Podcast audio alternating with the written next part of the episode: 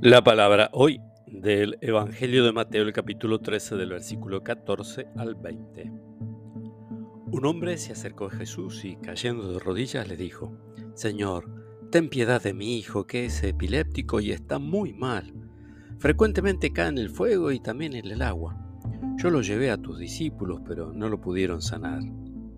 Jesús respondió, Generación incrédula y perversa, ¿hasta cuándo estaré con ustedes? ¿Hasta cuándo tendré que soportarlos?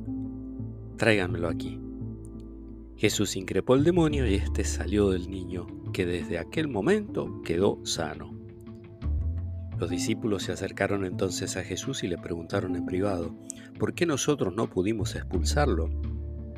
Porque ustedes tienen poca fe, les dijo. Les aseguro que si tuvieran fe del tamaño de un grano de mostaza, dirían a esta montaña, trasládate de aquí para allá, y la montaña se trasladaría. Y nada sería imposible para ustedes. Palabra del Señor.